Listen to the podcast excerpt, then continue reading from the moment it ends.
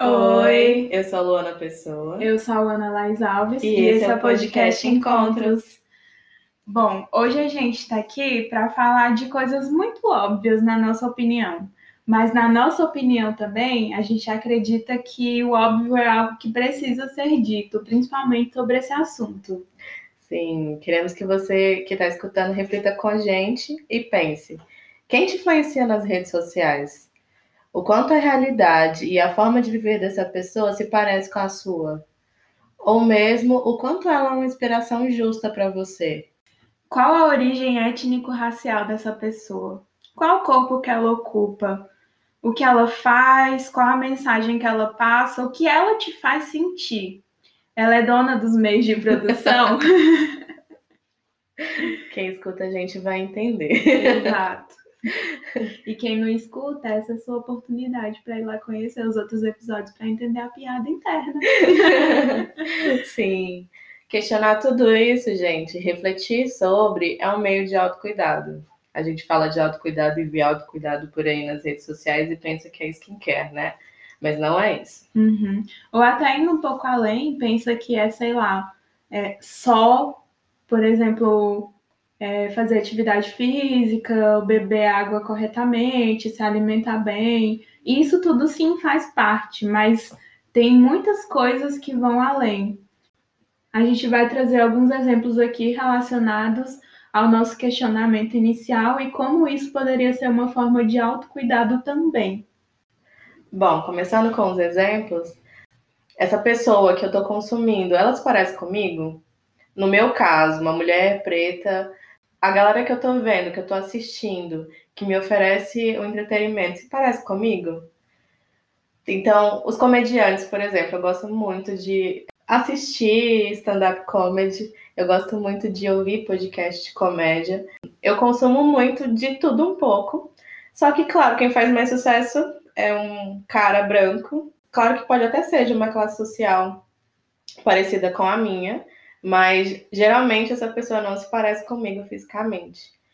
É, e aí eu comecei a seguir pessoas muito, muito parecidas comigo, desde cor, é, classe, raça e por aí vai. Esse exemplo que você tá falando, Luana, eu lembrei até do esse menino, né, que é o Instagram. É, o, o, o, usuário do Instagram dele é esse, eu nem, nem sei o nome dele. eu acho que ele nunca falou. Faz sentido. É, mas enfim, sobre o vídeo da Pfizer, né? E da passada, e o quanto isso virou hit, foi engraçado. E nós mesmas é, gostamos muito desse vídeo, a gente riu muito, a gente ficou viciada, assim como todo mundo. Ficamos dias e dias usando os as figurinhas. As figurinhas, exatamente. Mas aí, logo em seguida, apareceram muitos questionamentos e é uma coisa que eu mesma ainda não tinha parado para refletir sobre isso. E aí, justamente, seguindo pessoas que eu me enxergo, uhum. essas pessoas trouxeram esses questionamentos do porquê é um comediante branco, e ok, ele é LGBT e tal, mas assim, médico, provavelmente de uma classe social mais privilegiada do que a nossa, fez tanto sucesso, bombou tão rápido, foi de pouquíssimos mil seguidores para mais de um milhão por conta de um vídeo que, ok, mais uma vez, é um vídeo muito bom, muito engraçado, a gente achou genial, assim como todo mundo, mas e o tanto de gente é, racializada, da periferia, que está aí se matando, fazendo coisas tão geniais quanto, ou até mais geniais, e não alcançando nem metade desse sucesso todo. Uhum. E por que isso acontece? Qual é o público que a gente está sendo? Exato. É, e claro, é lógico que o Instagram vai beneficiar essas pessoas. A gente já tem toda uma discussão em volta disso sobre quanto esse algoritmo beneficia a gente branca, é, homens também. É, homens cis. Exatamente, homens cis. E aí acaba que essas pessoas vão fazer mais sucesso, elas vão. Você vai consumindo cada vez mais o conteúdo delas. Só que tem gente racializada genial. Eu gosto muito de um cara da Bahia chamado Jordan Matheus. Ele é engraçado pra caramba, mas ele é muito engraçado. E pouquíssimas pessoas conhecem. Ele tá começando a fazer um sucesso agora. Eu vejo outras pessoas falando dele nesse momento. Mas ainda assim, comparado a, a, a nomes da comédia que estão no topo, Afonso Padilha, Tiago Ventura, meu Deus, está muito longe de chegar a nível de seguidores, por exemplo, dessas pessoas. É, tem outros trabalhos também que eu gosto muito, que é o do Gui Preto. Ele é muito engraçado. É, claro, gente, eu sei que no meio da comédia tem umas piadas misóginas por aí, né? Que a gente, uhum. no momento, não vai entrar nesse assunto. Uhum. E eu, na hora que eu raciocino, eu não vou rir dessas piadas, mas também não vou desfazer totalmente do conteúdo deles nesse momento. E aí o Gui é também os stand-ups, os, os shows dele, eu dou muita risada. E a galera que segue, que consome conteúdo, não é nem metade desses nomes famosos que eu acabei de citar. Sim, Luana. Eu lembrei também do Rafael Vicente e a família inteira dele, que são muito engraçados. E o Rafael é assim, de uma genialidade incrível. Os vídeos são muito bem feitos. Ele até fez um vídeo recentemente sobre de comédia, sobre a conscientização em relação à vacinação. Então, assim, é mais ou menos o mesmo tema daquele que a gente estava citando anteriormente. Uhum. E ainda assim, é, o Instagram dele tem duzentos e poucos mil seguidores. E os vídeos dele não fazem aquele sucesso estrondoso todo de mais de 10 milhões de visualizações, como foi esse que a gente citou anteriormente. Uhum. Né? Inclusive, gente, conheçam Rafael Vicente, porque vai valer a pena, eu juro. Sim, entrando um pouco. A gente quer trazer os dois lados aqui, tanto desse. De, do quanto a gente pode melhorar, talvez, a vida dessa pessoa que está produzindo conteúdo para a internet e é uma pessoa que, que se parece com a gente, sabe? Parece que saiu do meu bairro, parece que é um irmão, parece que é um primo, é da minha família. Uhum. Então, tem tanta proximidade assim e, e, é muito bom a gente ver essas, pessoas crescendo, né? Uhum. É, claro que eu não vou tirar o mérito das outras pessoas que fazem sucesso, gente. Elas são tão geniais quanto e a gente está reforçando muito isso aqui o tempo todo mas a gente quer puxar o olhar de vocês para as pessoas que se parecem com vocês, quem aparece no nosso consultório, por exemplo. E até puxar um pouco a reflexão para a escassez de, de investimento, né? De subsídios, porque muitas vezes essas pessoas que não bombam tanto assim, elas se encontram reféns de uma lógica que a gente chama até de higienista, porque é, muitas vezes o que faz sucesso é aquela casa muito bem organizada, muito bonita, com móveis bem Pinterest, com é, uma decoração clean ou chique. Mas e a parede sem reboco? Que é comum aqui onde da realidade que a gente está falando. Né? E o tapetinho de crochê que as mães fazem. Esses dias a Luana até me mostrou uma, uma mulher que fala sobre veganismo, uma chefe, na verdade, falando sobre veganismo, e ela é da classe trabalhadora, né, gente? E ela faz os reels muito legais sobre mais um dia no barraco com receitas. É genial, eu amei, tô viciada. Sim, a Thalita Xavier. Sim, eu amei, amei o conteúdo dela. E não é uma coisa que chega para mim, por exemplo, na minha bolha do Instagram. Eu precisei que a Ana furasse ela para mim e me trouxesse essa pessoa.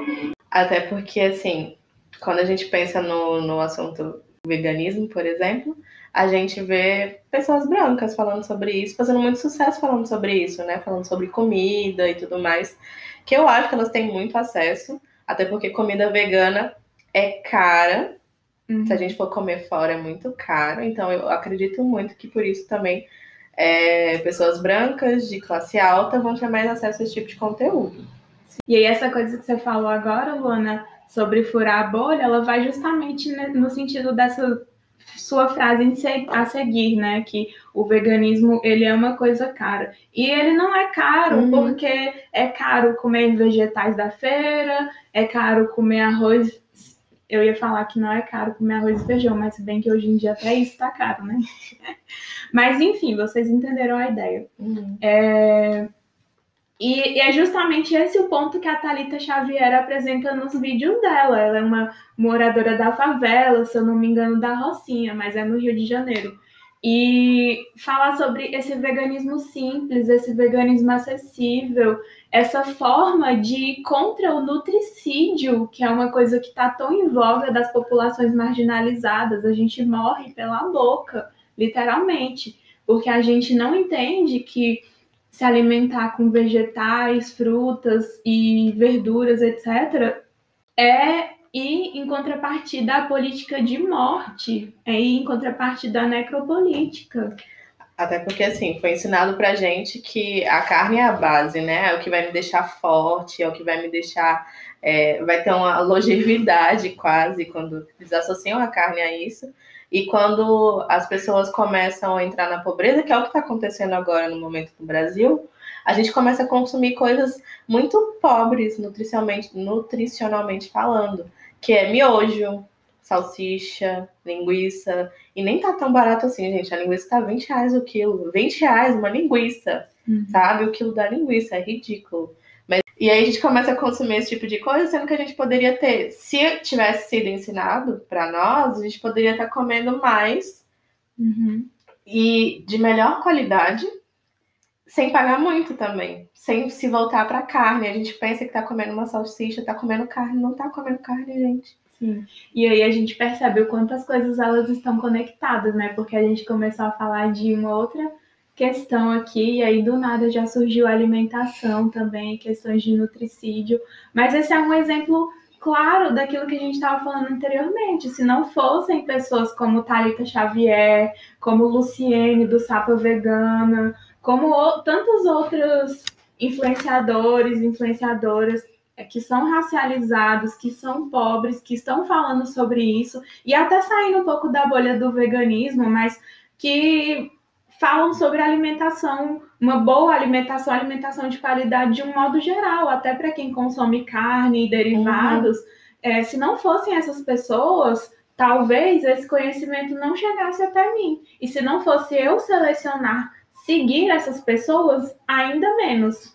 Exatamente. Então, tá vendo como essa discussão de quem eu sigo na rede social é tão vasta e como isso pode me influenciar? Então, qual é a qualidade da informação que está chegando para mim? Uhum.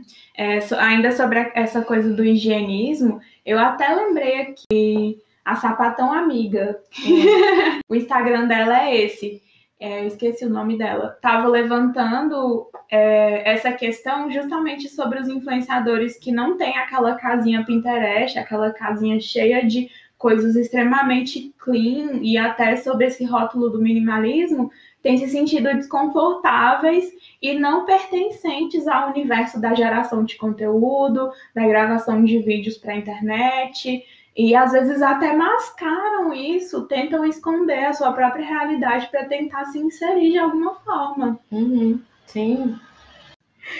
Mascaram tanto, gente. O que, que você acha, falando do mundo dos psicólogos, quando a gente entrou em pandemia? A primeira coisa que a gente foi tentar fazer é deixar uma parede bonita para fazer atendimento virtual. Então, arrumar uma luzinha legal, pintar um pedaço da parede, um pedacinho de papel de parede, um estantezinho, um livrozinho, para deixar bonito aquilo. E a gente sabe que nem todo psicólogo é rico, e nem, tem, nem todo psicólogo tem aquele espaço lindo, mas a gente correu para deixar esteticamente bonito, porque é isso que as pessoas esperam, uhum. né?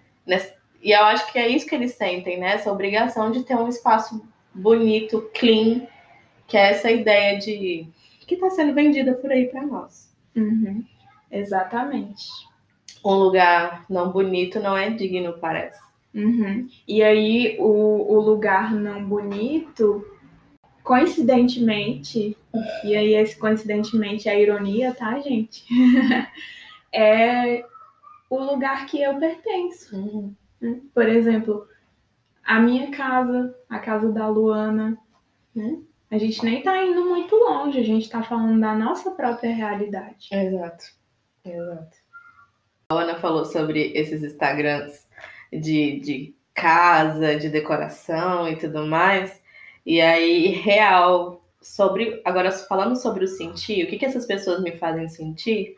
Fazendo um link com o nosso tema passado de positividade tóxica. Positox, como a Luana apelidou. Exatamente, um positox é, que essas, as dicas da internet voltam pra gente, a gente sente coisas em relação a isso. E quem nos influencia também na rede social, quem a gente segue, também faz a gente sentir coisas. E trazendo para esse lado de decoração, por exemplo, eu estou reformando meu apartamento, né? Montando o apartamento. E, gente, está tudo muito caro. Esse processo tem sido muito lento, além do que eu gostaria. Só que no Instagram é aquelas mudanças, são mudanças muito rápidas, né? Parece o Gugu que vai reformar a casa em 15 dias. E, e rapidinho tá pronto, né? E me gera muita ansiedade. Eu sei essas respostas. O porquê que tá demorando para mim? Porque as coisas estão caras, é, a minha família não pode me dar, enfim. N coisas, eu tenho resposta para tudo isso, mas quando eu tô no Instagram vendo que as pessoas estão reformando e tá tudo do dia para a noite, né, naquele estalo de dedo, me gera ansiedade. E aí eu não quero mais seguir essas pessoas. Pelo menos hoje eu tô mais consciente disso, de que eu não quero sentir isso mais. Uhum só retomando um pouco, o nosso ponto de reflexão que leva a uma crítica não é aquela pessoa que tem a casa nesses moldes, ou aquele influenciador, aquela influenciadora que tem a casa nesses moldes, é, mas sim a falta de consciência crítica em relação a isso. Eu até me lembrei do exemplo da Lucielen Assis, que é uma outra influenciadora que eu gosto muito, que ela é blogueira, né, e tudo, e a casa dela tá um pouco nesses padrões, apesar de ser um pouquinho mais farofeiro, assim, um tapete de crochê ali de vó, um sofá laranjado, mas enfim, é um, uma casa mais ou menos nesses moldes que a gente está citando anteriormente, e aí as pessoas sempre elogiam muito a casa dela, falam que é muito organizada, trazendo essa ideia irreal de que a casa da gente está sempre o tempo todo muito organizada e que a gente é muito é, certinho com isso, quando na verdade a gente sabe que a vida prática do dia a dia faz a gente não ter condições de manter uma casa nesse ritmo, né? E aí a Lucielen, ela fala muito sobre isso, é, sempre quando alguém vem com um discurso nesse sentido, ela é muito coerente e aparece falando que não, gente, eu sou diagnosticada com transtorno obsessivo compulsivo. O fato da minha casa estar tá sempre tão impecável dessa forma que vocês estão falando me faz sofrer. Isso me gera sofrimento. Eu faço terapia, eu faço acompanhamento psiquiátrico para que isso melhore, né? Então, assim, ela até expõe uma fragilidade dela, se coloca nesse lugar vulnerável na internet para milhares de pessoas por uma responsabilidade social mesmo. Né? Então, cadê a responsabilidade social das outras pessoas? E aí, por que, então, já que eu quero ver uma casa né, bonita e etc., que é legítimo a gente querer isso também, por que não ver de uma pessoa assim, uma pessoa que tem essa responsabilidade social, que é uma pessoa que parece com a gente, porque Luciana é uma é, pessoa da Bahia, negra, e, e juntando tudo isso que a gente está falando até agora, me parece que tudo faz muito parte de uma vitrine do desejo. Desejo de bens materiais, desejo de uma personalidade, então, né, e a questão do lifestyle e, enfim. E aí a gente para para pensar, o que tudo isso te faz sentir? Será que você está consciente disso? Das emoções que a rede social e as pessoas que te influenciam causam? Sim, eu quanto mais consciente disso, mais eu acredito que eu não diria saudável, mas é mais real, sabe? Como que você pode agir sobre isso? Por exemplo, eu não consumo Instagram de psicólogos. Tem uma em específico que eu sigo, porque o conteúdo dela é muito legal, nada parecido com o que a gente vê que é comum por aí, dicas sobre ansiedade, blá blá blá. Não é assim. É, pelo contrário, ela ensina coisas sobre comportamento. É muito interessante. Eu não lembro agora o arroba dela. Mas toda vez que eu vejo o Instagram de um psicólogo, me gera muita ansiedade, porque eu fico pensando por que, que eu não crio conteúdo, por que, que eu não consigo fazer igual essa pessoa. Muitas vezes eles postam rotina, né? Eu segui uma psicóloga que postava rotina, então é, ela acordava X hora, fazia academia, e aí fazia os atendimentos lindos dela, depois ela meditava, fazia yoga, enfim. E ainda falava sobre, sobre marketing para psicólogos. E eu me sentia super mal, porque eu não dou conta de fazer tudo isso, gente. Sou gente, não dá tempo. E nos dias que dá, eu tô exausta. Uhum. É, e consumir esse tipo de conteúdo me coloca no lugar muito da angústia, sabe? De eu sou, sou inferior, eu nunca vou dar conta. E então é melhor cuidar da minha vida e parar de seguir essa pessoa que me gera tanta, tanto sofrimento assim, sabe? E eu menti, eu sigo mais uma outra psicóloga. Mas é uma psicóloga preta que atende adolescentes, então o conteúdo dela é todo voltado para adolescente e eu adoro. Uhum. Enfim, não tem nada disso de do lifestyle dela, não fala sobre isso e eu amo. Uhum. E puxando um gancho até para discussões que a gente já vem tendo aí em outros episódios, até aquele episódio da psicologia fast food, é, a gente chega num ponto assim, racionalmente, é, a gente entende quais são os motivos e a gente discorda de todos eles, é, pelos quais é, psicólogos, psicólogas, profissionais de saúde mental têm feito esse tipo de conteúdo, têm postado esse tipo de coisa na sua rede social, enfim, as influências do neoliberalismo, porque não é um episódio do encontro se a gente não falar mal do neoliberalismo, pelo menos em algum momento. Mas ainda assim, isso nos gera sofrimento em primeiro lugar. Então, em primeiro lugar, eu não vou para o lugar da minha racionalidade, pensar que eu não concordo mesmo, nananã, como a gente já vem falando. A gente vai, em primeiro lugar, para esse, esse lugar que a Luana falou aqui agora, de gerar sofrimento, mexer com as minhas ansiedades, com as minhas questões, as minhas inseguranças até. Uhum. Sim, e seria bom a gente olhar para as pessoas que a gente segue na rede social e começar a pensar mesmo o que, que, eu, que, que eu sinto quando eu estou consumindo esse conteúdo. E avaliar, será que aquele humor irritado que eu estou tendo naquele dia, aquela tristeza, aquela ansiedade, pode estar sendo influenciado por isso? Eu não dou 100% de certeza, gente, e é por isso que eu estou falando pode, né? Isso tudo influencia a gente, é uma rede, eu diria, que, que, que faz com que a gente sinta várias coisas durante o dia, mas que a rede social pode estar ali, pode ser uma das pontas né, dessa rede para fazer você se sentir mal. Uhum. E até quem produz esse conteúdo também. Né? Como a gente falou anteriormente, pessoas tentando se encaixar, pessoas reféns desse algoritmo, um algoritmo que é problemático, que é racista e outras questões mais. Sim. Então, é uma via de geração de sofrimento para todo mundo, sabe, gente? Assim. Uhum, sim. Quem está produzindo esse tipo de conteúdo por aí, gente, está sendo espremido por esse algoritmo porque ele precisa produzir cada vez mais conteúdo. É, e se parecer cada vez mais com o que está sendo produzido e consumido e enfim. Uhum. Então essa pessoa também entra em sofrimento. Não é à toa que a gente vê uma, uma alguma influencer linda por aí, né? Linda no sentido de a vida uh, padrão, vida completa, tem grana, e aí daqui uns dias ela aparece na rede social falando que tá mal, que tá sentindo isso, tá sentindo aquilo, por quê? Uhum. Ela foi consumida, basicamente. Uhum. Principalmente com questões de saúde mental mesmo. Uhum. E por isso que a gente demora a entregar conteúdo aqui, gente. Entenderam, né? A gente não quer adoecer, meu povo. Vai no nosso ritmo, quando dá.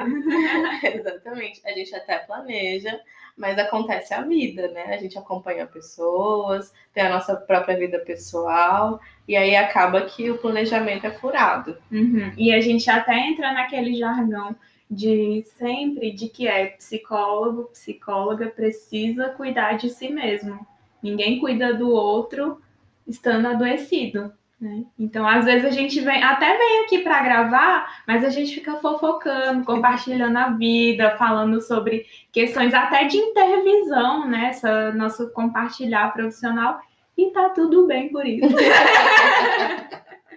A Ana tá falando isso porque eu acho que a gente veio gravar esse podcast umas três vezes, duas vezes, antes dessa gravação acontecer. E a gente só ficou falando da nossa vida, ficou fazendo algumas trocas da psicologia, enfim. Uhum. Não rolou, pelo contrário, rolou uma.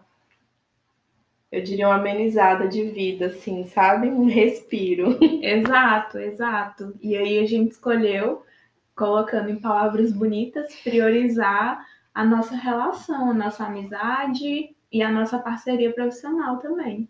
Exato. E enfim, gente, é isso. E esse foi o podcast Encontros. Obrigada por nos ouvir até aqui. E até os próximos encontros. Tchau.